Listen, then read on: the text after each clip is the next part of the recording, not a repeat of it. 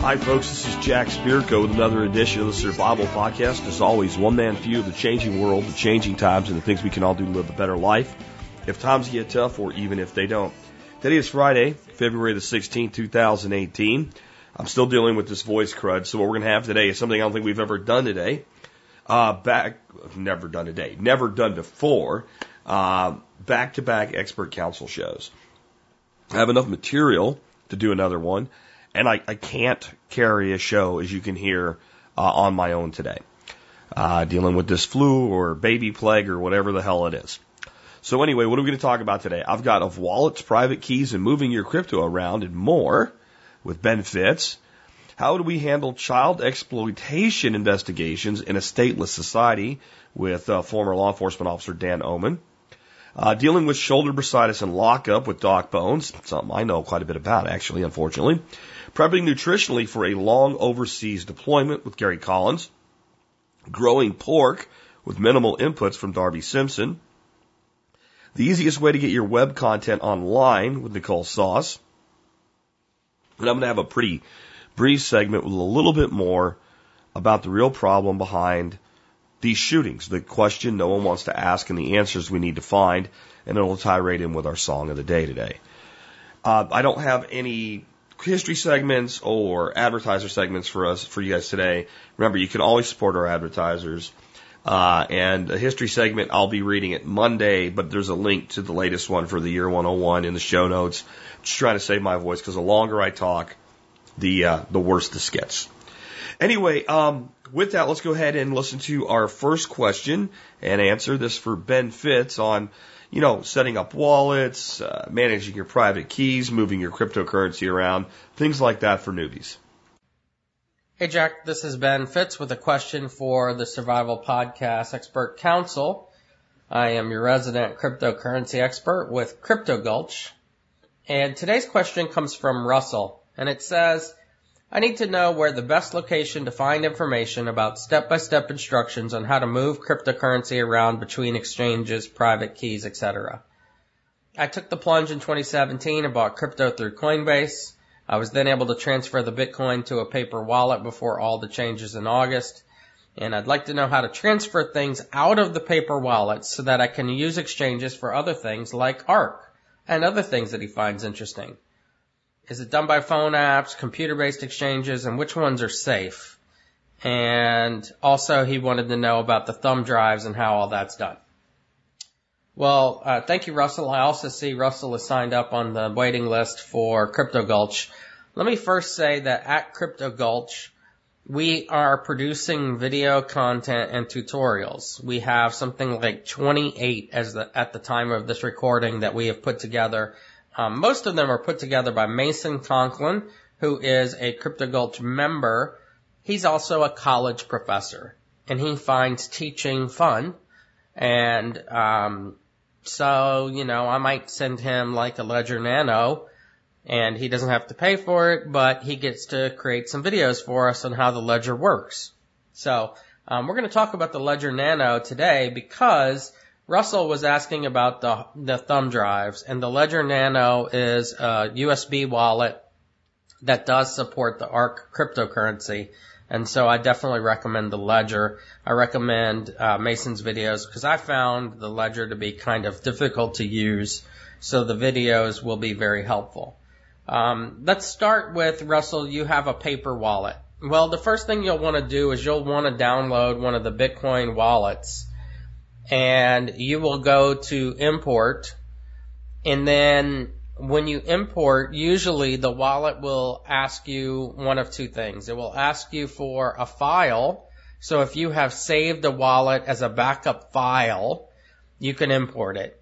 If you don't have the file, usually there's a text box where you can enter in your private key, which should be on your paper wallet, and you enter in that private key, and then magically that wallet will have your Bitcoin in it.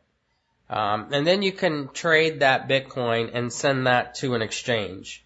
Um, on the Crypto Gulch YouTube, which by the way, that channel is uh, cryptogulch.com forward slash YouTube. That will take you to our YouTube channel, cryptogulch.com forward slash YouTube, and we'll put a link in the show notes. Um, if you go there, uh, Mason's been putting together a playlist on online exchanges. So it's a series of videos all on how to use online exchanges.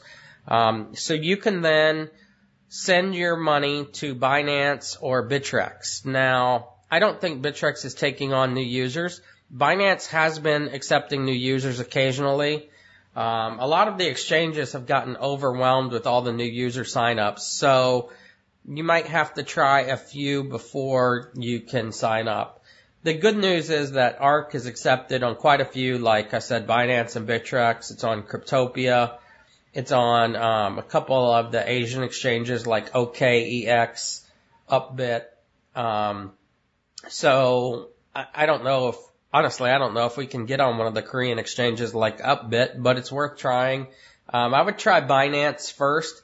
Um, I'm not, I'm not a huge fan of their interface, but, uh, they're an up and coming exchange. Like I said, I think Bittrex is closed to new users.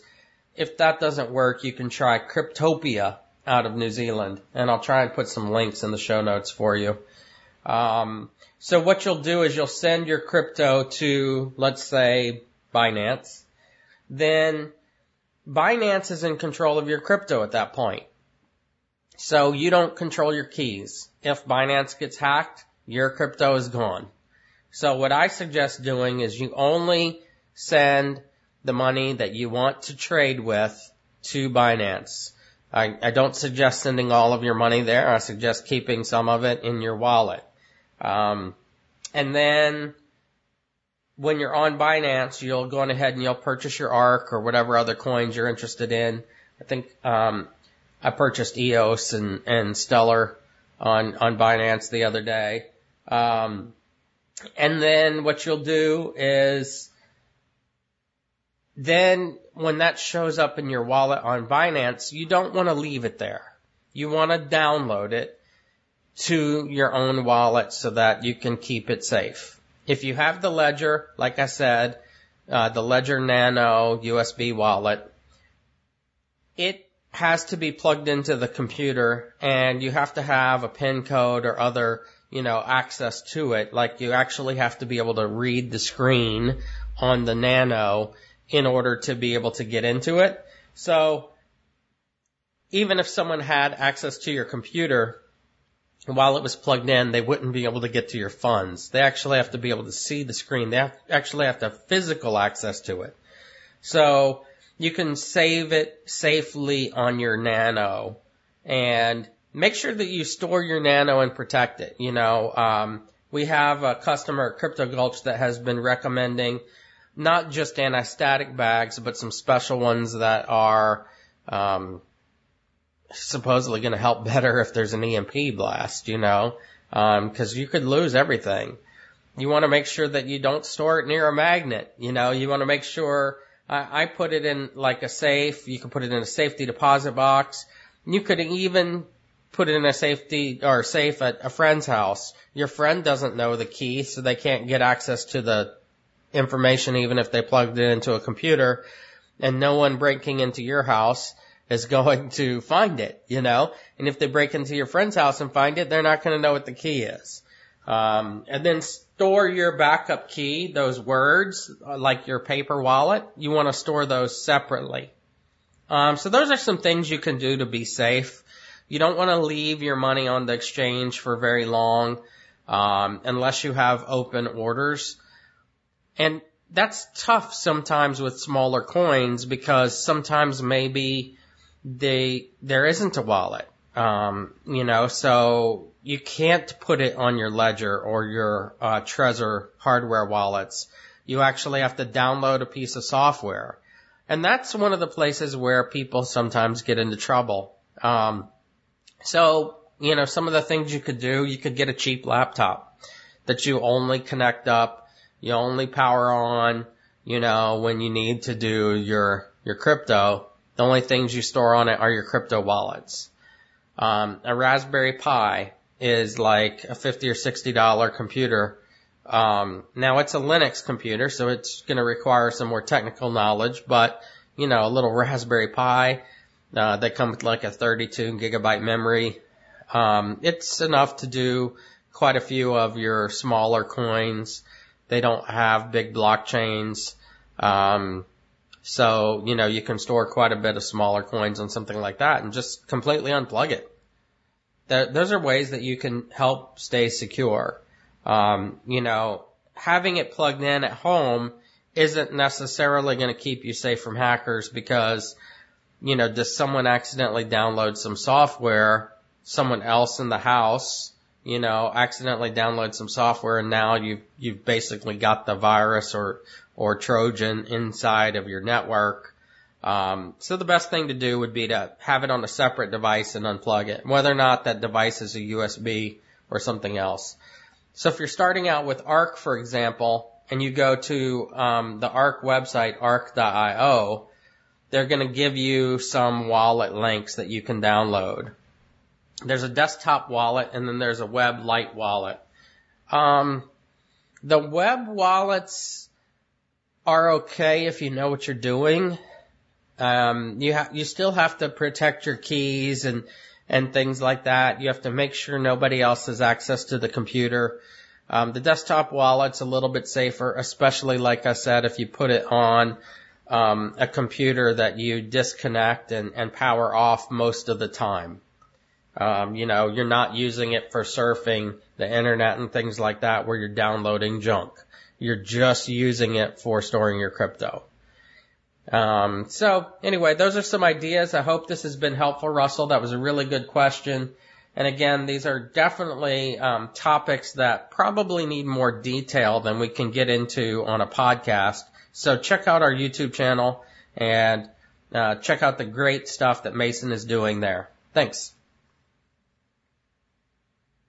Next up is a uh, a really complex question for Dan Oman, our former law enforcement officer, on if we ever move to a stateless society, how would we handle something really sick like child exploitation, child porn, and things like that. This is coming from another law enforcement officer who is now in charge of investigating these things. Dan, take it away.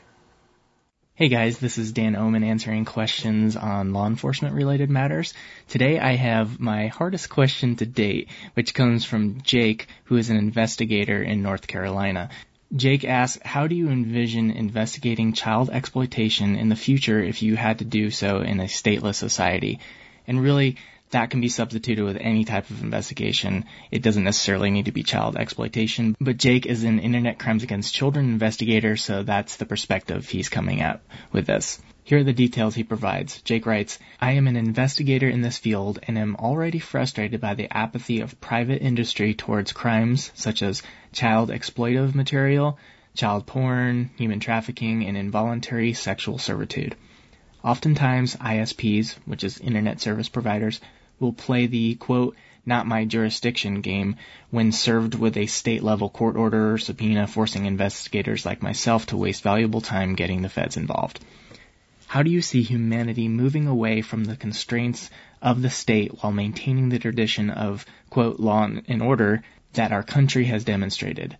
All negatives aside, and here's Jake's real question here, how will investigators compel subscriber or account records from private companies that don't want to play ball when kids are being victimized. And again, it doesn't necessarily need to be children being victimized. It could be anyone being victimized. So first let me explain what Jake is talking about regarding compelling subscriber and account records. The way the system currently works is if I need to get cell phone records, bank records, different documents like that, account information for somebody, I need to provide a subpoena. And the way to get the subpoena, I would go over to the district attorney's office and meet with one of the deputy assistant district attorneys and explain the case to them, it would have to be a felony investigation for them to authorize a subpoena, and it technically has to be something that could be investigated by a grand jury. So I'm technically getting what's called a grand jury subpoena. Court orders are typically more compelling, but they require a higher threshold to uh, get. You have to meet with the district attorney and go over to a superior court judge and get a you have to swear out the information in front of a judge and get them to sign the order. Jake is in North Carolina, so unless the internet service provider or Facebook or Craigslist or whatever the social media apparatus is to whom you're sending the subpoena, unless they're in your state, the subpoena really doesn't have any authority. There's no consequence for not complying with the subpoena. It really only has any authority in its own state. But to get to answering Jake's question, I'm looking at what the private industry is already doing in this area. Right now, there are several data aggregating companies. These data aggregation groups are the third parties that the big companies are selling all your information to when they say that your information could be sold to a third party. Well, these guys are the third party. In addition to selling them for marketing purposes, they're also selling this information to law enforcement. Law enforcement agencies can buy licenses from these private companies who then just open up their databases to law enforcement to search all this information. Some of these programs are better than others. The cheaper ones tend to have older or more outdated information. The more expensive ones are really, really good and they could have information as updated as yesterday. For example, I worked a bank robbery once where the robber on his way out of the bank after robbing them, put his hand up on the glass door and left a fingerprint on it. So we were able to get a fingerprint off the door and identify who it was. However, we were not able to get his current address. His last known address was outdated. He had since moved. With the typical government resources such as a driver's license check and uh, previous criminal history records uh, failing me in, in being able to find him, I turned toward the private industry and used our license that we were paying for to have access to this software. I ran a search on the guy. It turned out about two days earlier, the guy had gotten a new apartment and what caused him to flag through the system was he got internet access with cable television. When he opened that account through, I believe it was Comcast, Comcast sold that information over to this company and I was able to get it with his address on there and it said it was two days earlier that it was active. We went down to his apartment and got a search warrant.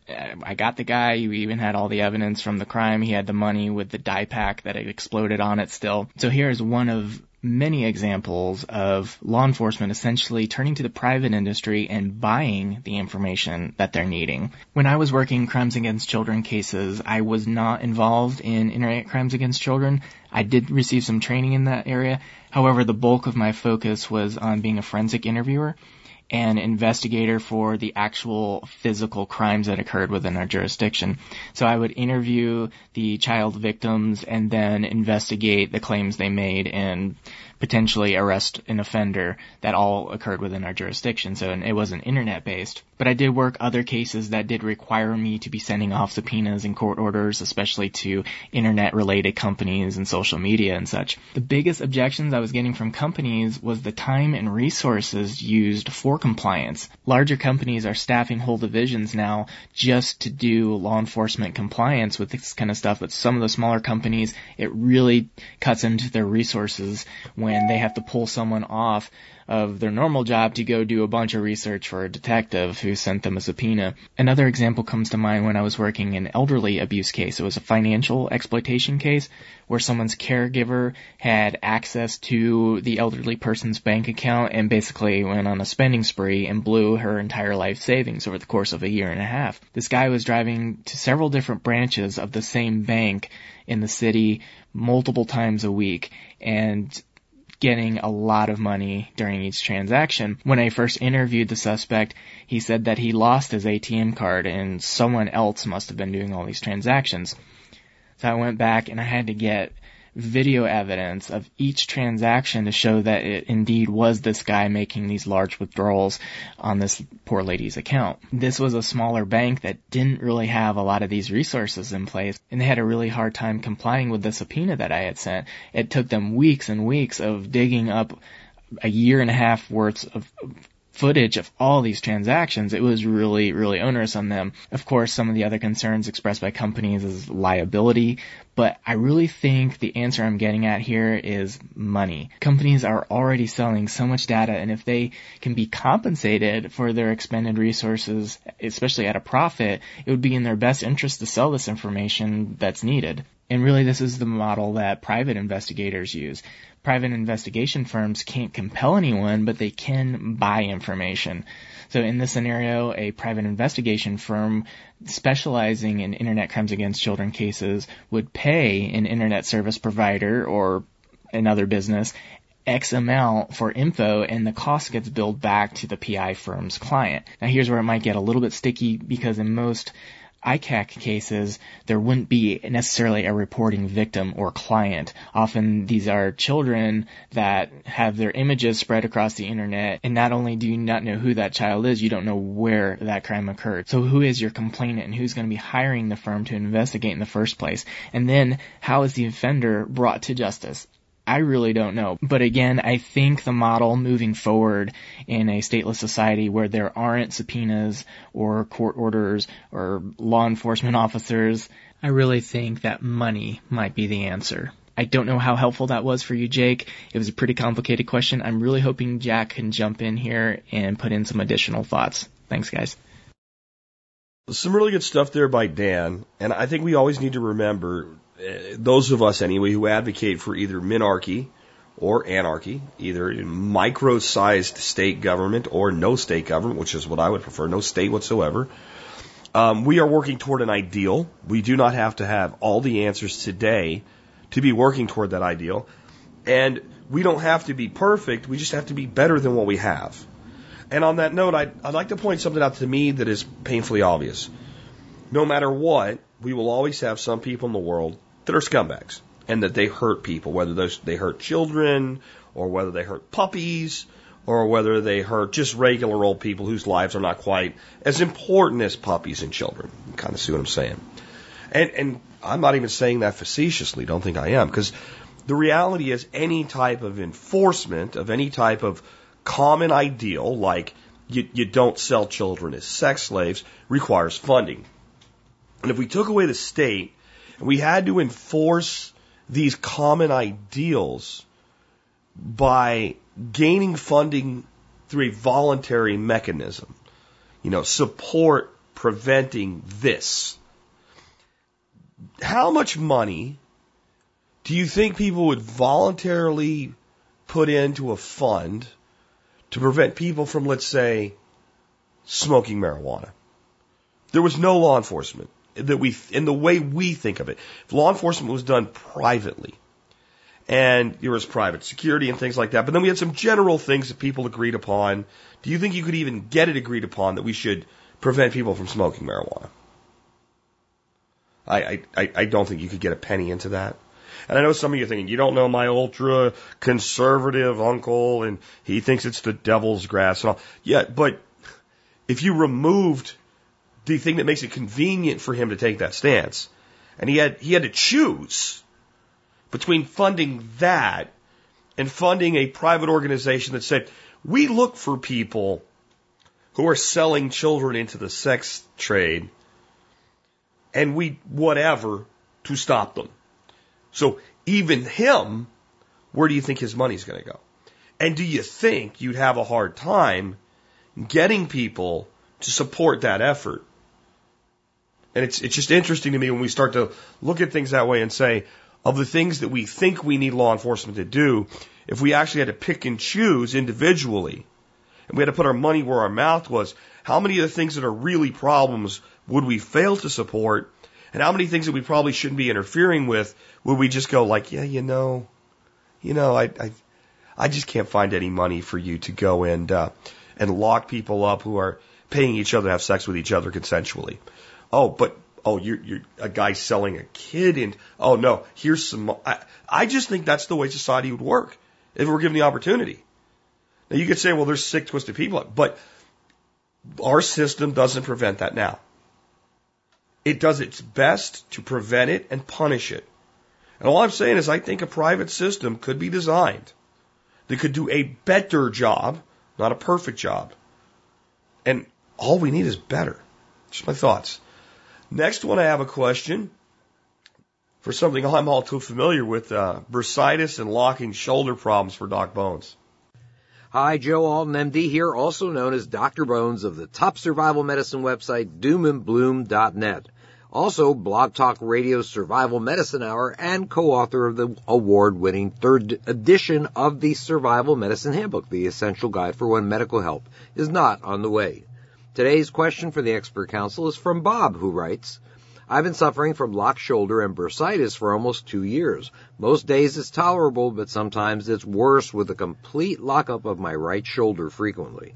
I'm a senior software engineer by trade and use my right hand to use the mouse 10 to 12 hours a day, wow, during the week. I've had the cortisone shots into the joint when it totally locks up, done the physical therapy, and it only lessens the lockup but never gives full motion back. What's pushed me to really get this done with now is that I've lost 120 pounds in the past year on purpose and want to start going to the gym regularly. Good for you, Bob. Also, our kids have all graduated or leaving the house. My wife and I now have to do more of the work on our farm and nursery business. So not being able to reach any higher than shoulder height is problematic, something that became painfully clear when trying to get things back together after Hurricane Irma. I currently take and cook with turmeric regularly, but only use ibuprofen when it's really severe. I have a pretty high tolerance for pain. Any advice would be appreciated. Thanks, Bob D. in Florida. Bob, it sounds as if you have what they call a frozen shoulder. Frozen shoulder is a condition that usually involves pain and stiffness that develops gradually, gets worse, and in some cases finally goes away. This could take anywhere from a year to three years, and this can be different from certain orthopedic injuries, by the way, like a torn rotator cuff and others. Your shoulder is made up of three bones that form a ball and socket.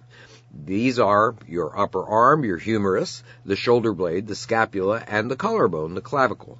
These are all held together by connective tissue called the shoulder capsule, and with frozen shoulder, the capsule becomes so thick and tight that it's hard to move. Bands of scar tissue form, and worse, there's less of a liquid called synovial fluid, joint fluid, basically, to keep the joint lubricated. This all causes the pain and stiffness you're experiencing, Bob. Usually the pain is dull and achy, but sometimes uh, you'll find that it's a little more severe and it could be worse at night. Some people feel that this all goes in a certain pattern involving three stages. First is the freezing stage. You develop pain in your shoulder anytime you move it, and it slowly gets worse over time, lasts for months, and hurts sometimes more at night. This is what happened to me with the shoulder injury I had. You're lim- limited, of course, in how far you can move your shoulder without pain. Now, then there's the frozen stage. In the frozen stage, your pain might get better, but the stiffness gets worse. Moving your shoulder becomes more difficult. It becomes harder to get through daily activities, and this stage could last a good long time, more than a year. Now, some people then go through a thawing stage. Now, that's some people in which your range of motion starts to go back to normal. That can take anywhere from six months to three years. Honestly, between you and I, it may never happen at all. I have an old shoulder injury that affects my range of motion, and it gets better and worse in phases, but never, ever goes back completely to the way I was when I was 20. Of course, what does, right? well, it's not clear why some people develop this issue more than others, but you're more likely to get it if you're between the ages of 40 and 60. Your risk also goes up if you're in the process of recovering from, let's say, a stroke or maybe a surgical procedure like a mastectomy that keeps you from moving your arm. It also seems to happen more often if you have chronic medical problems, diabetes, heart disease, Parkinson's, thyroid problems, things like that. Over-the-counter non-steroidal anti-inflammatory drugs, uh, like the ones you're taking, can help relieve the pain and inflammation in your shoulder. Often, however, they're not enough and you need injections of steroids and physical therapy. Another method of dealing with the problem is what we call joint distension. This means your doctor will inject sterile water into your shoulder capsule in an effort to stretch it out, and this can help you move your shoulder more easily possibly. In the end, some people opt for surgical repair. This is rarely necessary in terms of your your life or your or your lifespan or anything like that, but it may improve your quality of life.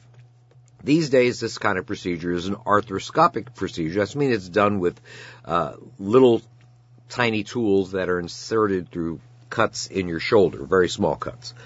From a natural remedy standpoint, I think you're doing the right thing, but maybe you should add some arnica, which might help the discomfort somewhat. This is Joe Alton, MD, that old Dr. Bones, wishing you the best of health in good times or bad. Thanks for listening.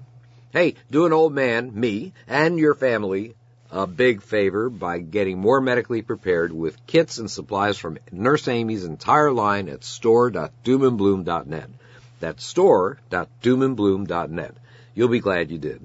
Oh, and don't forget that the Member Support Brigade gets a special coupon code for discounts off everything. Next up, we have a question for Gary Collins for someone that's going on a very long, one year long overseas deployment, has a limit on how much stuff they can take with them, and is going to be kind of in an isolated, remote location for that time. And they want to make sure they maintain their health while they're there. Couldn't think of a better guy to answer this than Gary Collins.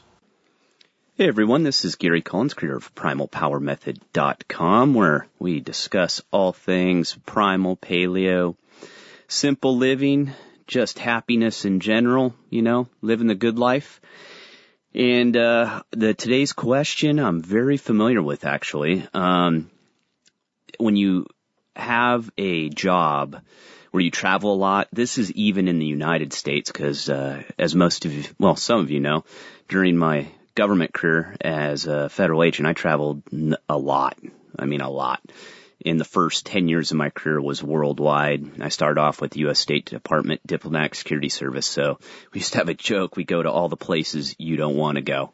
Was in some real crap holes to say the least. So yeah, when it comes to being overseas or in a place, you know, like uh, Kay's going to be for a year, being healthy is difficult. Um, it's not easy.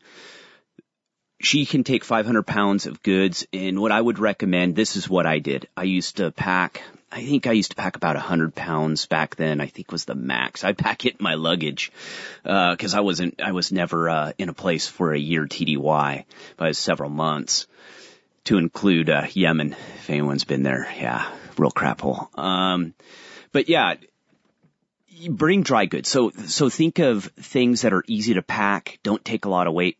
When you're, you're going to be gone for a year, you know, protein shakes are, are one of the, the easy go-tos.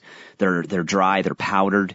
All you gotta do is mix water with them. I used to bring them overseas and I would mix them in the morning or the night before, freeze it in the freezer in my, in my hotel room or wherever I was staying and then take it with me the next day and it would stay cold and about noon or whenever I was going to drink it, it'd be unthawed, so it'd stay good. Um, that's a little trick, you know, and, and snack bars. You know, I don't recommend those in, in normal life, but when you're overseas traveling around, I used, I always packed a couple, you know, snack bars in my pockets of my suit or my gear, whatever I was in, protection, what I was doing, cause sometimes I wouldn't have the ability to eat all day. So those bars were the only thing, you know, I had.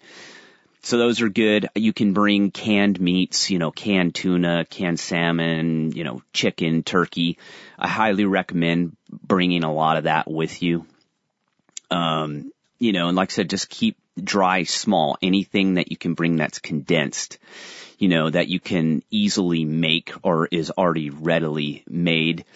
With shopping out in town, be really, really careful with that. Um, in the State Department, we actually had a, a plan when we did overseas details that depending what part of the world we in we're in, headquarters would partition out a portion of that security group saying that 25% would come back incapacitated, meaning they would get sick and would not be able to go on the next protection detail or be back into the workflow right away.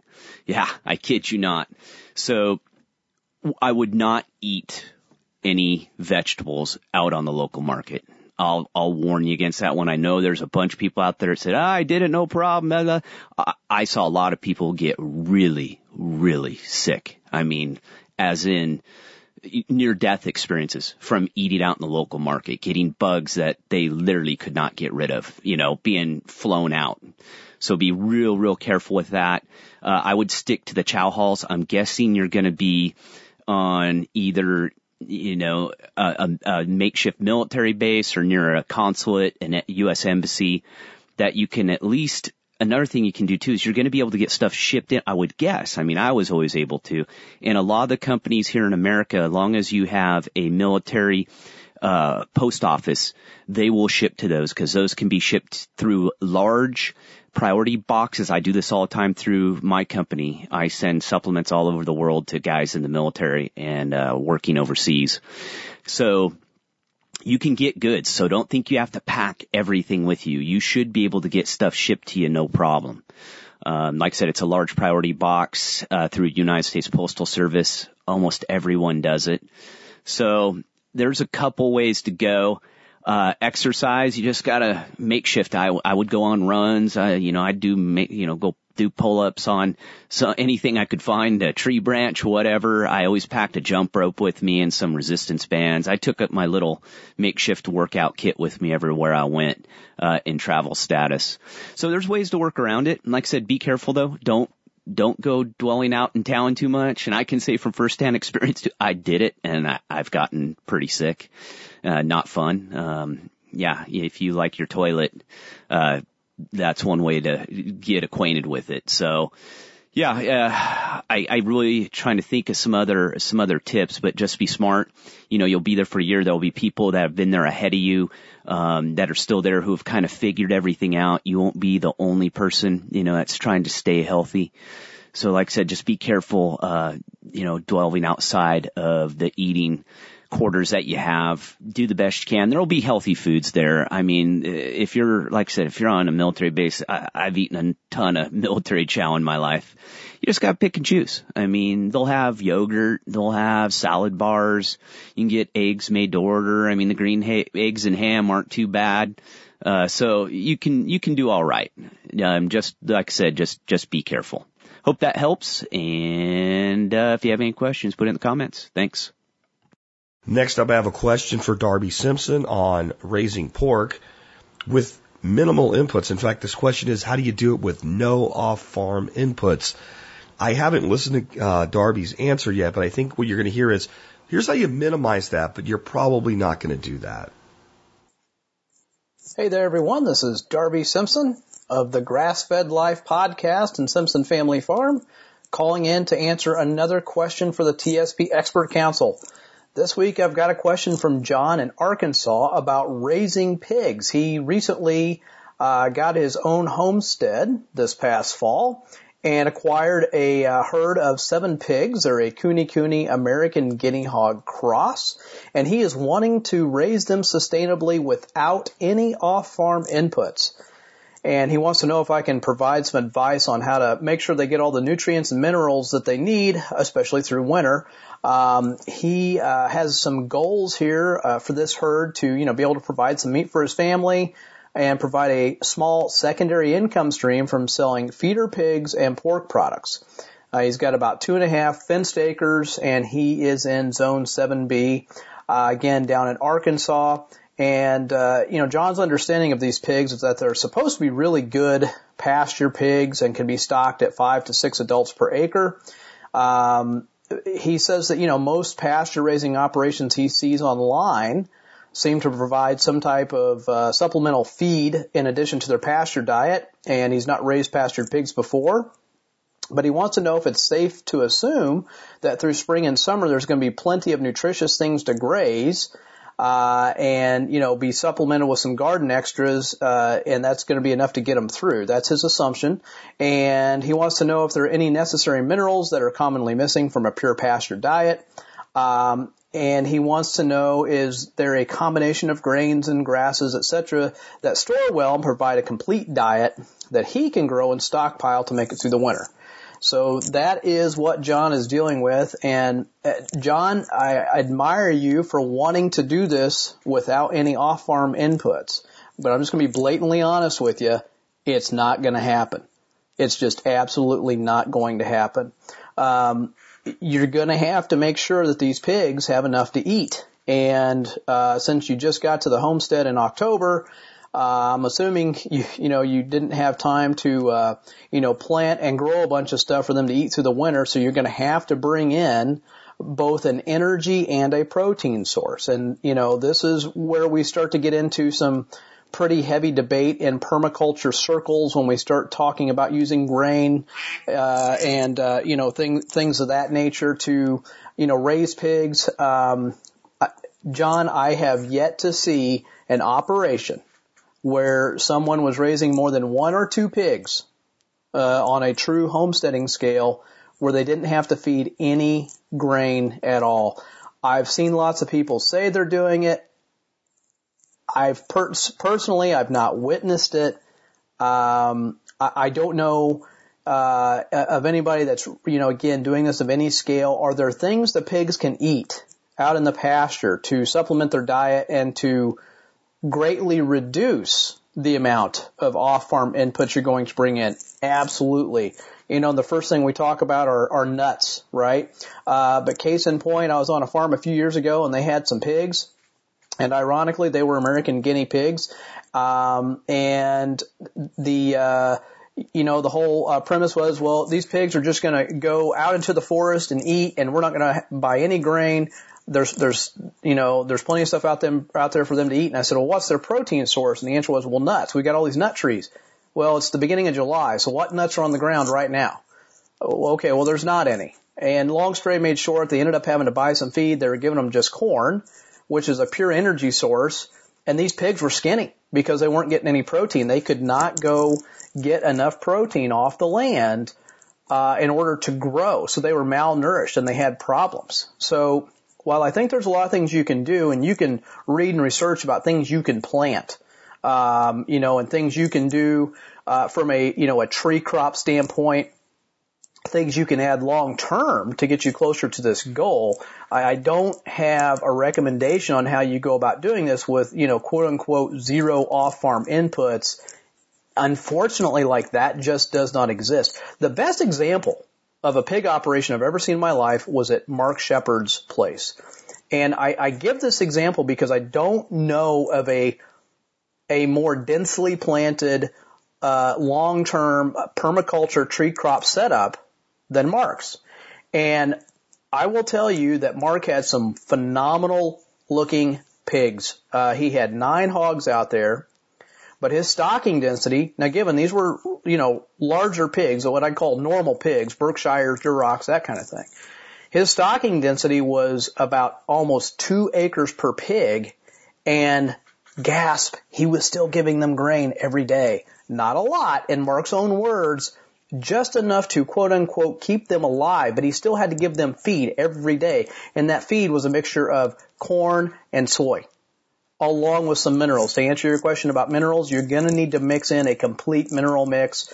Is there enough stuff in your pasture so that they won't be deprived of minerals? I have no idea. That's going to require a whole lot of soil testing uh, for you to look at, but you're probably going to need to get a mineral balancer and put it in some kind of feed ration for them whatever that feed ration is, it needs to contain an energy source, whether that be, you know, corn or, or oats or something like that, and a protein source, whether that's soy or sunflowers or, uh, you know, one of these other, you know, sesame seeds, something that's really high protein. If you want to try and grow some of that stuff yourself, you can.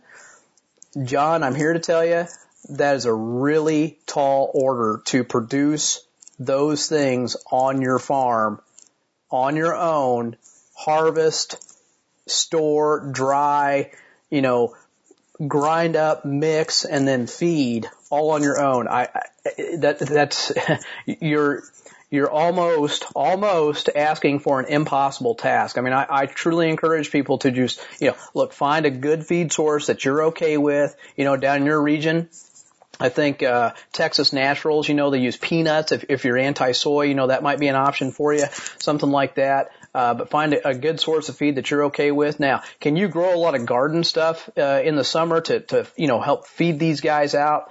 Absolutely. But again, most of that's an energy source. It's not protein. They have got to have protein to grow, to fatten, uh, you know, to get mature. Um, something else I want to mention here, you know, Kunekünis and American guinea hogs, I think they're neat little pigs. From a for-profit standpoint, I've not seen an operation make money with these pigs. I mean, feel free to email me if you want. Uh, I, I've seen some people sell some really expensive breeding stock and claim they're making, uh, you know, a, a good amount of money from Kune Kunes and or American guinea hogs. Uh, but like ridiculously overpriced breeding stock. I've seen that and I don't doubt that they were making money at what they were selling these pigs for. But in terms of you know, having a, a nice true income from these pigs on the side. I've really not seen it. Now, do I think there's a possibility? Absolutely. I think you could do some charcuterie if you wanted to direct sell stuff via a website and ship it or at a local farmer's market or through, you know, kind of an upper end delicatessen. If you had something like that in your area, there's some possibilities there. Um, you know, uh, but it, these pigs take a really long time to not get real big. I have been told, you know, 12 to 14 months and you might maybe have a 100 to 125 pound pig. Now there's a possibility too that, you know, maybe some restaurants, if you want to try to go that route, if you had a number of high end restaurants and some chefs that really appreciated all this, uh, that you might be able to sell that product for a real premium there. Uh, that's a possibility but you've got to pencil all this out in Excel. Everybody who listens to me knows I'm a huge fan of Excel. You've got to pencil all this out and, and see if it's going to work. I mean, my on-farm operations, what I shoot for, what I achieve is a minimum of 50 to $60 an hour, uh, for my on-farm labor with my animals. And, uh, you know, that's, that's the bare minimum. I've got some enterprises that on my labor, uh, w- you know, that I, I teach in the, the workshops and the online course I have, you know, you could be making 80 to 100 bucks an hour on your labor uh, with with some of the enterprises like I run. And um, I'm, I'm not saying you have to hit those numbers, but you've got to make sure that this is worth your while to you know to do it. So, John, those are my answers for you. I'm not trying to burst your bubble. I'm just trying to be straight with you and real. Uh, that's how I roll. That's who I am, and that's how I answer questions that come into the show. So, if you've got additional questions, please feel free uh, to shoot me an email at Darby at grassfedlife.co. Again, that's Darby at grassfedlife.co. I'll be happy to answer and respond to it. For everyone else, if you're interested in learning more, go out check out the website, grassfedlife.co. Uh, you can listen to the weekly podcast that uh, Diego Footer and I do. We had Joel Salatin on a couple of weeks ago. Great interview, long interview, but man, what a great interview with Joel Salatin. Uh, there's free blog articles out there. We'll have a free resource page up in the near future. Uh, if you're interested in going deeper and learning how to make good money, either part-time on the side, like a farmstead operation like John here is discussing, or full-time like I do, check out our new website at farmbusinessessentials.com. Again, that's farmbusinessessentials.com. That is a very dense A to Z online course that teaches you how to start up a farm from scratch, market your products, run the business, manage your time, holistic context, the whole nine yards. We cover it all. Check that out. If you got questions, shoot us an email. As always, everyone, thanks for sending these questions in. If you got more, send them over to me. I love answering them. Everyone have a great weekend and take care. So I think you have to understand when you start raising pigs that while they're extremely adaptable and while they are incredible survivors, and while we have over 4 million feral hogs in Texas that survive without any sort of inputs from anybody else, they just forage throughout the Trinity River Valley and things like that. Um, they do so on a very large acreage per pig, which is kind of what Dar- Darby was alluding to. When you take that animal onto a piece of land and you limit its ability to range, then you take on the responsibility to feed it. And the land is not going to support that animal uh, if, if you don't have enough acreage per pig for that to occur, and you probably don't. So I, I completely agree with everything Darby says, and it makes me think of something totally unrelated, but a show called Wartime Farm, where they had pigs during the war in Britain, and you could get a pig for a pig share. And you'd have this pig, and you'd keep it like in a pig sty, and you'd feed it scraps. And to make it work, neighbors would get together, like five or six families would donate all their scraps to one place to feed one pig. It kind of puts in perspective how much food that pig needs. So the way that this was done in the past, and is still done by some people today, is that the pig would be finished off the fat of the land, not raised on it. So if you have, you know, oaks, chestnuts, things like that, great thing to finish your pigs on. And they may, if you, you know, time it right, so they're feeding at the height of mast, during that period they might not meet, need much else. But if you're doing that, you probably have stands of these trees somewhere. And if for no other reason, so the pigs are conditioned and trained to act like tame pigs instead of feral pigs, you need to feed them so that they, they can be conditioned to come back to a place, etc. So it, it, I just find it to be fanciful, and it's not going to happen. And we should stop trying to be purists. And it could be done, but it probably won't. Because somebody somewhere is farming the inputs you're using to feed your pigs. But you have to pick what you want to do. Do you want to farm those things or do you want to farm the pigs? It's generally not the case that most people have the the breadth, the, the, the ability to go that wide due to time, space, and financial constraints. It just makes sense to let somebody who specializes in growing things that a pig eats do that, and you specialize in growing the pig. Those are just my thoughts. Uh, next one, I have a question on developing simple web pages for Nicole Sauce. Howdy TSP, Nicole Sauce here, taking a question from Derek.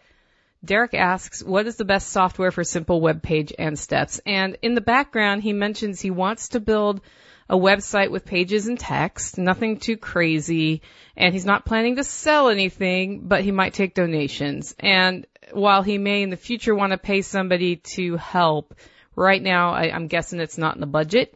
He used to use FrontPage years ago back in the day.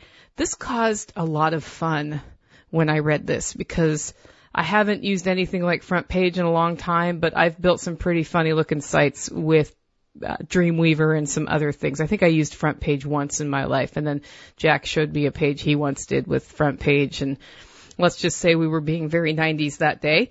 So he's saying, Derek's saying cheap or free would be nice. So what are the steps to get it posted? Any maintenance? If I allow comments, who I, how do I manage them?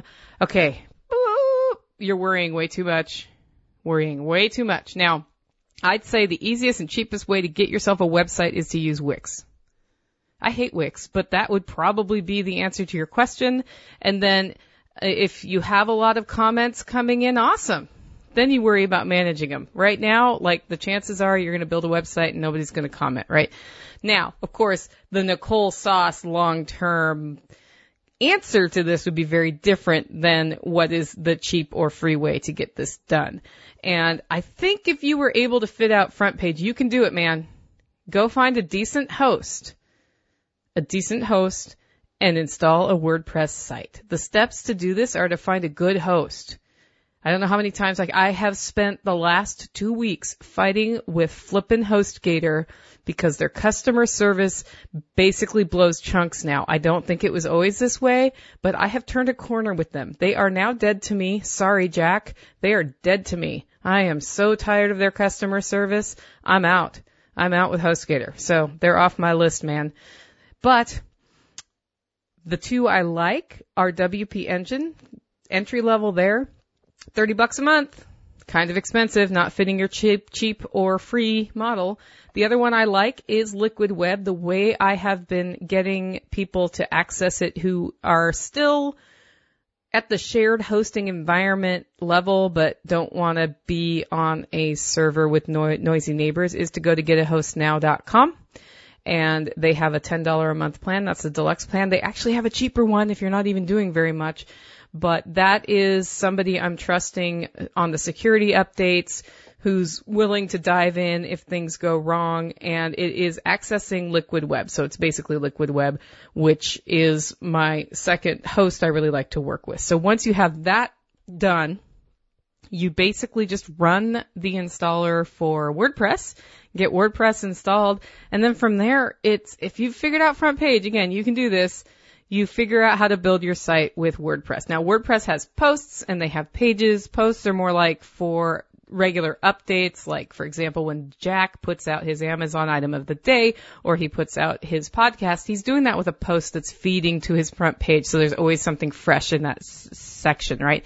If what you're doing is more like I want a one page design that explains my homestead and the products that we're looking to develop, well, then you're going to want to do that in a page because it's something that's not going to change very much. And then there's a setting in WordPress where you can tell it instead of feeding posts to the front page, I want a static front page. And then it says which page do you want? And then you choose it from the drop down, right? So if you want to do that, build the page first and then the drop down. Now, if what you really want is a simple one page design, and I'm assuming that, I don't know exactly what this is for, so I'm just making a bunch of assumptions here. You can get a premium theme for anywhere from 29 to 89 bucks. You'll probably find something you like in the 39 to 49 dollar range and implement that. That will bring in a look and feel. You're basically paying a little bit of money for a look and feel you like that you're then going to tailor to whatever it is that you're doing. If you go down that route though, Derek, send me an email, nicolesauce at gmail.com, and tell me which three themes you really like that you're thinking about. I'll take a quick look at them and see if they seem reasonable. I do recommend you do this on ThemeForest because they have an awesome rating system and it's easy for me to review them, so it's sort of a selfish request too. Now, you ask, is there any maintenance? Yes, there is maintenance. On Wix or Squarespace, not as much, but you still have security breaches there.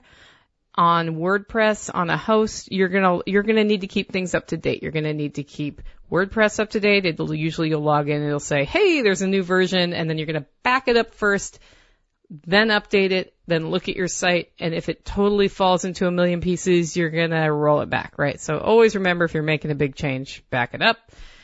And the other kind of maintenance you'll see if you have plugins, which I recommend Updraft to automate your backing up, uh, Yoast SEO to control your search engine optimization, a couple other plugins we really like. We're just, we're like in the middle of this WordPress webinar right now. So I have a whole bunch of, you know, recommended plugins as part of that webinar we put out, but those are some that are good to have. You want to make sure you have SSL on your site, which sounds scary to install, but it, it can take time, but it is a responsible way to set up your site. And Google has indicated that they have a preference for sites that are SSL in their search engine uh, ranking system that none of us fully understand. Anyway, so there will be some maintenance. You can do it in like an hour a month though. If you just say, okay, the 20th of the month, I'm logging in, I'm checking all this stuff, you can pretty much do it. If there's a big security breach that needs to be patched, you'll hear about it. It's kind of like, it's kind of like anything on the news, right? If a meteor hits the, the Washington DC, you're going to hear it whether or not you're listening to the news. And then your other question is if I allow comments, how do you manage them? This is a great question. First of all, I love getting comments, and so I don't worry a lot about how I handle comments. If you, when you first build a site, you're not going to get any comments, and and the comments you are going to get are going to have a lot to do with Viagra, and it looks like you need more content. Can you buy our content marketing thing? So basically I just delete those and if I start getting a lot of those, I will implement a comment spam filter. But you know, other than I wait until it's a problem before I fix it because any barrier to people making comments keeps them from making comments. The other thing with comments, and this is just a decision you have to make, is are you going to let people say whatever you want them to? My opinion on comments is you should either have clear instructions on what, you know, what comments are acceptable or not, or you should be okay with the fact that somebody's going to come to your site and say something they don't like. I've never found comment management to be that difficult, even on some pretty popular sites I've worked on, but when I've, I've written an article that strikes a tone that invites the crazy, you can turn comments off on just one post. So it's, it's something that, yes, you have to manage it or you have to decide you're not going to do comments at all. It really depends on your goal if you think you need them. And really what usually happens when people launch a website is comments are there and there are no comments. I do always configure the page though to require approval for comments so that you don't have a bunch of Cialis stuff up there or, or things like that. Anyway, I hope this helps you get started. If you want to go the lazy route, you're going to go Wix and then you'll be paying me in about two years to rescue you. And if you want to do it right from the start, go for a WordPress site. For the Expert Council, this is Nicole Sauce. If you want to learn more about me, check out my podcast at livingfreeintennessee.com And everybody, make it a great week. You know what's funny is Nicole and I did go back and forth on that exchange with almost a one-upmanship. Like I, she's like, I remember when I used Dreamweaver and I did this and all. I'm like, yeah, I got a website. Here it is that I built so long ago. It has animated GIFs on it when that was a new thing. It's got a flying dove with a black background. And if you can find an old enough copy of Internet Explorer, you'll hear MIDI music playing in the background. And I never heard back from her on it until she sent me the answer. It was like, okay, you win. You have the most 90s 90 website of all time, which was built with, yes, FrontPage. Um, I think I have FrontPage 2000 still on my computer and I still use it. I think it was like whatever came before that 98 or something like that that I built that website with. And it's still online. I'm not going to tell you what it is. If you want to know, email me. I'll give you a link. And, uh, it's pretty bad. anyway, it did teach me how to build websites. Anyways, I, I close up here. Um, I want to talk to you about our song of the day today, uh, and and make it the whole thing as a single closing uh, segment. This is by the Fray, and it's called "How to Save a Life." I used it uh, about four years ago in a video that people thought was about gun control, and it was really how about how you can sell any bad idea for the government to intervene in something and make it sound good using actual facts. And it was comparing how, what if we applied gun control logic to stairs? And I gave out facts and figures of how many people die and are injured in stairs, and how many of them are children. And I'll put a link to today's show notes to that video. It's about 19 minutes long. Uh, you can go watch it. I talk about the development of other governmental agencies and things like that. And everybody thought it was about gun control. And it really wasn't because the gun control debate back then, much as it is today, was dominated by the same issue that it is today that nobody wants to talk about. Why are our children killing themselves? And some of those that want to kill themselves are taking others with them. When you do the math, it turns out that about one in about, oh, a thousand kids that decides, I don't want to be here anymore. One in a thousand says, maybe I'll take some people with me. I, I don't think that's a shocking statistic. That one in a thousand suicidal people might want to take somebody with them. Is, is anybody actually surprised by that statistic alone? Before I go into this song, though, and how it applies to this issue, I'd like to set the stage with something that I've heard put. I've heard a lot of people explain this issue before, but I've never heard it put so succinctly and eloquently as Vin Armani put it as it relates to a totally different issue. At Liberty Forum. He talked about Gandhi's march to the sea and what that was really all about. And he brought up a word that I've heard many times that I never really contemplated. I never really thought much, you know, about the, the, the base story of Gandhi and, and, and, and passive resistance and things like that, nonviolent resistance. But the term he taught us about is called satyagraha which literally means to hold on to truth. And, and Vin told the story of Gandhi like I'd never heard it told before. And I, I really never dug deep into the Gandhi story.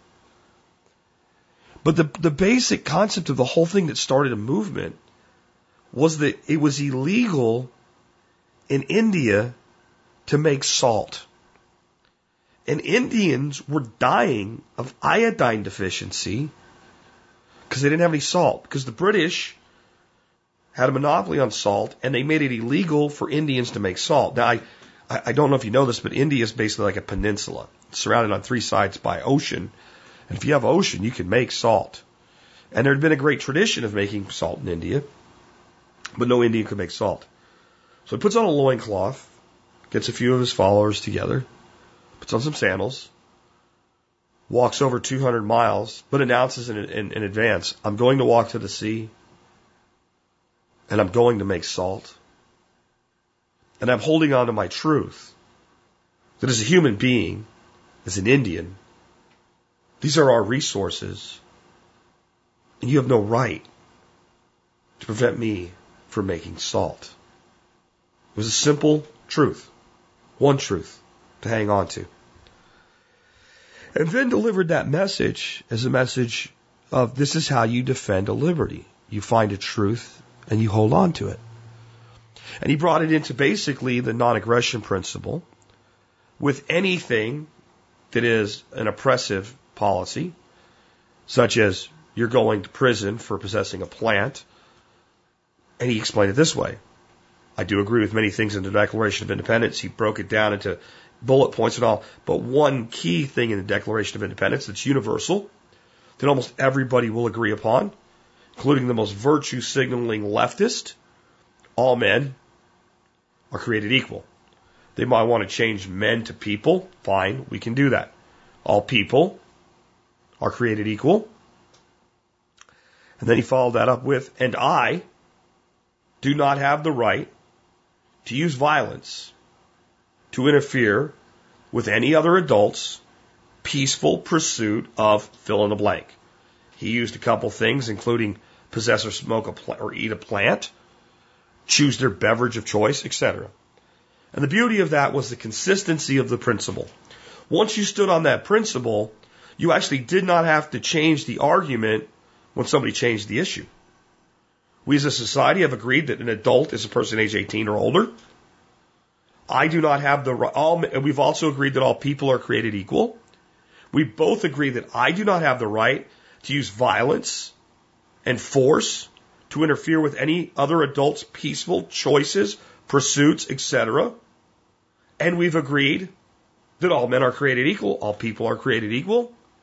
Therefore, if I do not have that right, no one else does either. But what I what I've realized when someone really nails a principle, its application is broader than what it was intended for when they did it. And the concept here is holding on to the truth. And whether that's for liberty or whether that's for solving a problem, that principle works. And let's explain how that principle works with the problem of school shootings and how it ties into the Fray's song, How to Save a Life. Going back to my video, I chose that song because one, it worked with the emotional things I was trying to pull on to actually make you feel something at the beginning of this video, even though its premise is ridiculous. But it was also because of its underlying tone and something I, I said back then. School shootings are simply a symptom of suicide in our youth. It's another way of committing suicide. They're just taking people with them. And that song was about suicide and how we prevent it in our youth. And, and the key thing in this one was to be there for a person, to be their friend. There's a line in the song, and I would have stayed up for you, stayed up with you all night if I had known how to stay, save a life. This is a real song about a real incident of someone that the uh, the writer, the lead singer of the group, was in a camp with who did kill themselves. And he realized later it seemed like there was nothing they could do. There was no manual for how to help somebody like this, but all he really needed was somebody to be there with him. So if we have a principle of hold on to the truth, and we have a problem that we have children killing themselves and others in our school system in such numbers that the system itself must be contributing to the problem.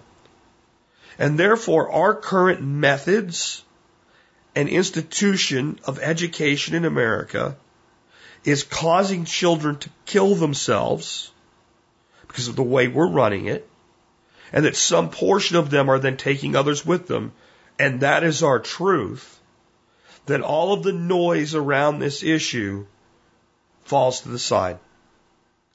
And even when I agree with one side or the other, it's on a principle independent of the issue. Let's take in, for instance, right now, one of the solutions is what we need to arm teachers. We need to arm teachers. We need to arm teachers. Well, I, I am completely okay with teachers carrying, but it's nothing to do with school shootings. Since I also have the other truth, Vince, I don't have the, the, the, the right to violently interfere with another person's peaceful pursuit of happiness and I believe in the right to possess, own, and carry a weapon, and institutions already exist to define what makes a person qualified in any state to be able to carry a weapon, why would I say that doesn't apply to teachers? But I don't want to arm teachers because some teachers don't want to be armed. And I don't have a right to use force to make them be armed. Other people are saying we should put one meme going around today put three armed out of work veterans in every school. Oh, great. So what you want to do is take all of our veterans that don't have a job, many of them with PTSD, arm them up and send them to our schools. Come on, liberty over safety much? Really? But I could come up with a lot of rebuttals to that. But if I hold on to the truth, our schools, our system of public education is being run in such a way that our children are killing themselves and others, I can simply say that not only does this proposal not address the problem, when we look at our schools, the reason this is the case, we're running them like prisons. So does putting armed personnel into the school in this manner make them more or less prison-like?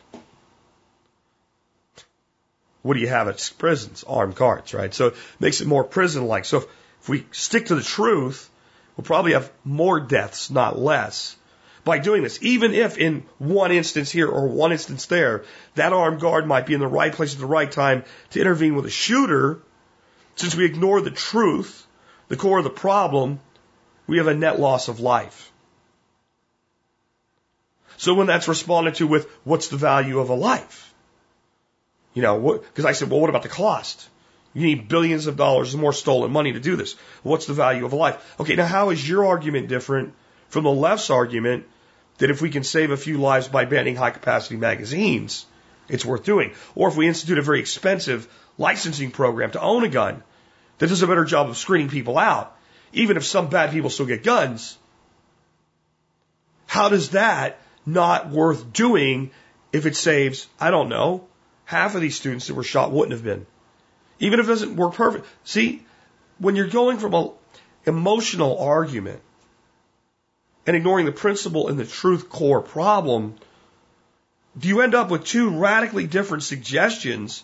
But then, since you can't back them from the core of the truth of the problem, they end up with the same tactic using emotion. What's the value of a life? Isn't it worth it to save even half? What if it's your child that comes home because we acted? What if your child that doesn't come home because we didn't? Those could be the talking points of either side. Why? Because neither's holding on to the truth. Because this truth here is hard and it's complicated. Let's look at, the, at this most recent shooter and examine what might have worked. Armed guards in the school. Well, they had two. Well, maybe they should add three. Okay. And if they had three and that didn't work, then the solution is four. How many guards can we afford at schools? If we don't hold on to the truth, then well, we could buy ban high capacity magazines. Well, people that'll break the law will go find high capacity magazines and buy them anyway. But it would be harder for him. Okay, he'll use 10 round magazines. Well, that might have saved some lives. Yeah, it probably wouldn't have. And if, a person person's actually rational and understands this, they'd say, well, maybe we should just ban these assault rifles altogether. You can still go buy illegal guns. But maybe this one person wouldn't have been able to get an illegal gun. Okay, he probably would have jumped in a pickup truck, waited for recess, and drove through the crowd, and quite possibly, as we've seen happen in recent terrorist attacks, kill more people. And you, you, when you start to look at it, you realize like neither side of this debate on guns is holding on a truth, so they can't address the core problem. The core problem is how does a 19 year old person develop such sorrow and hatred and become such a broken person that their solution is to go get a gun or a truck or a bomb and kill others. And as I said yesterday, I guarantee you this guy's original plan was not to survive. Somewhere in this, he lost his nerve, dropped his gun, ran away, and tried to blend in. But his plan wasn't to survive. You know it wasn't. if we hold on to the truth, how is this system killing people? Well, let's see what happened to this kid. He had problems. He was kind of socially awkward, didn't fit in. He was probably mocked and picked on throughout the entirety of his school career. Was adopted. His father died. Then his mother died. We call those triggers or stressors. He was kicked out of school, told to stay away. Basically told by the school, we don't like you. We think you're dangerous. We're throwing you away. What is the most likely thing that would have prevented this? Banning high capacity magazines. One more armed guard in a school of 3,000 children than the two they already had. Or one person, one person that would have told this guy, I can see you're having problems. I give a shit about you. Let me help you. You tell me, if you're going to be completely honest with yourself, which one of those three things would have been most likely to prevent this person from using one form of violence or another from harming and killing a bunch of people? An armed guard, a ban on guns or gun accessories or gun parts or gun magazines or gun whatever, or one person that said, hey, what's wrong? How can I help you? And then when we hold on to truth, we see the clear answer. If we're going to have public schools, and I think getting rid of them would do a lot to prevent public school shootings, by the way. But then don't we owe it to ourselves to examine the core issue? Why are children choosing death over life? Why are they choosing to hang themselves, poison themselves? slit their wrists, drown themselves, suffocate themselves, kill themselves with a car, with, with exhaust, in numbers we've never seen in our history. And if that's the case, how are we remotely surprised that a very small percentage of them will take others with them? Doesn't, and then the solution isn't easy, but it's embarrassingly simple. Quoting Bill Mollison, while the problems in the world are increasingly complex, the solutions are embarrassingly simple. We have to change the dynamic that creates this. And will it stop all suicides? No. Will it stop all school shootings? No. But of the three tactics, less guns, more guns, hold on to truth and address the problems in educational systems that cause students to have self-loathing, be tormented with bullying, and take their own lives, which one gives you the greatest impact? The one that holds on to the truth. And if we'll look at our problems and always drill down to the truth and hold on to that one truth, then we will always find that the best choice among all of them, no matter how difficult it may be to do, will be embarrassingly simple. That we let the problem build to where it is in the first place. You want solutions? When a child's being tormented, you don't worry about the fact that his ass in a seat represents a dollar sign for the school district. If he wants to leave to another school, you let him. That alone would probably have saved of the 57,000 kids that took their own lives in the last 10 years, 10,000 kids. One choice. One simple thing. One easy thing to do. One simple thing. You're going to worry about 288? Well, 10,000 took their own lives because you felt it was okay to use extorted money as an excuse, because you might lose some of that extorted money to the other district, to hold a child captive in a place where he was tormented or she was tormented until they took their own life. And you want to talk to me about a magazine capacity? Because you want to ignore the truth. And the same thing for those of you on the right. Let's put more armed. All the teachers should have guns. You're ignoring those same 10,000 students. It's that simple. Is that enough? No. There's so much that needs to be done. But as long as we're taking all of this money from people and claiming to educate children, and in that time we're not educating children to be decent to each other. We're not educating children into how to seek help when they're being tormented.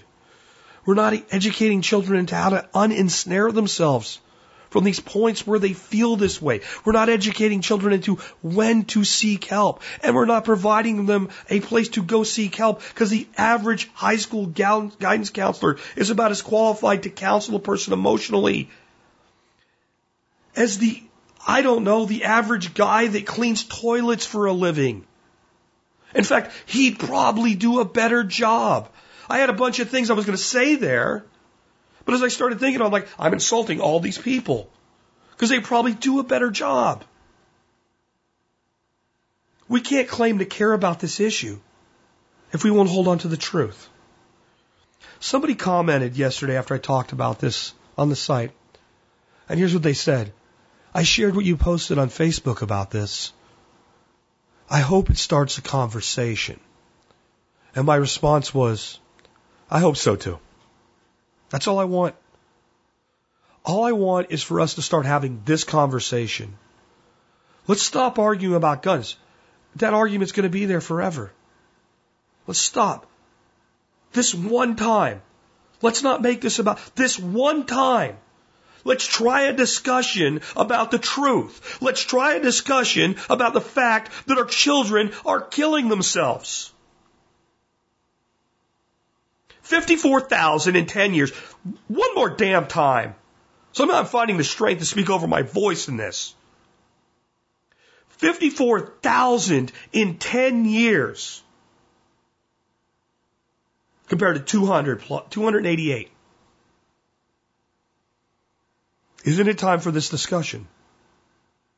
You don't even have to attach it to the gun control discussion or to the Florida shooting. Start talking to your friends. Start talking to your family. Start calling the media. Write into your newspapers. Draw a very small connection. But just simply point out most of these mass shootings are another form of suicide and focus 99% on the truth. Our system of, of, of education has resulted in schools being run like minimum security prisons, and that has had a direct result in pushing suicide numbers in our youth through the roof. And 54,000 children chose death over the life that they had. It's time for this discussion. It's not easy because every single one of us that's part of this society gets at least some piece of the blame. And that's why it's easier to blame an inanimate object, or it's easier just to blame the person that did the shooting. As though there's no connection between 54,000 people we see as victims and a handful of people we see as heartless killers that were always going to be that way. See, that's what you have to ask yourself. Because I don't want mercy for this guy. They caught him alive. I want him in prison for the rest of his life. I, I actually don't want him executed. I think it's the easy way out. It's a coward's death. And it's how I feel when these guys shoot themselves or get shot. They never had to face justice. They never had to face their accusers. But I also want him alive so we can learn from him. I want him alive so our society can learn what caused a person who probably never would have done this to do it. Do you really think all of them had they had a different environment, had they have different options, would have come to the same inevitable conclusion in their lives? Do you think when they were five years old, six years old, do you think they thought one day I want to grow up and go down in a hail of bullets while I kill people? Or do you think something changed them? And do you think the child that put a belt around his neck and hung himself from the rod in his closet or the girl that sat in a bathtub and slit her wrists with a razor blade. Or the kid that just couldn't face going back to school one more time. So he looked up on YouTube how to tape a garden hose to the exhaust of his mother's car, put it through the window, shut the car on, turned the music on, and went to sleep for the last time. Do you think when they were six or seven or eight years old that they said, I can't wait one day to kill myself? Do you really think the two problems are separate?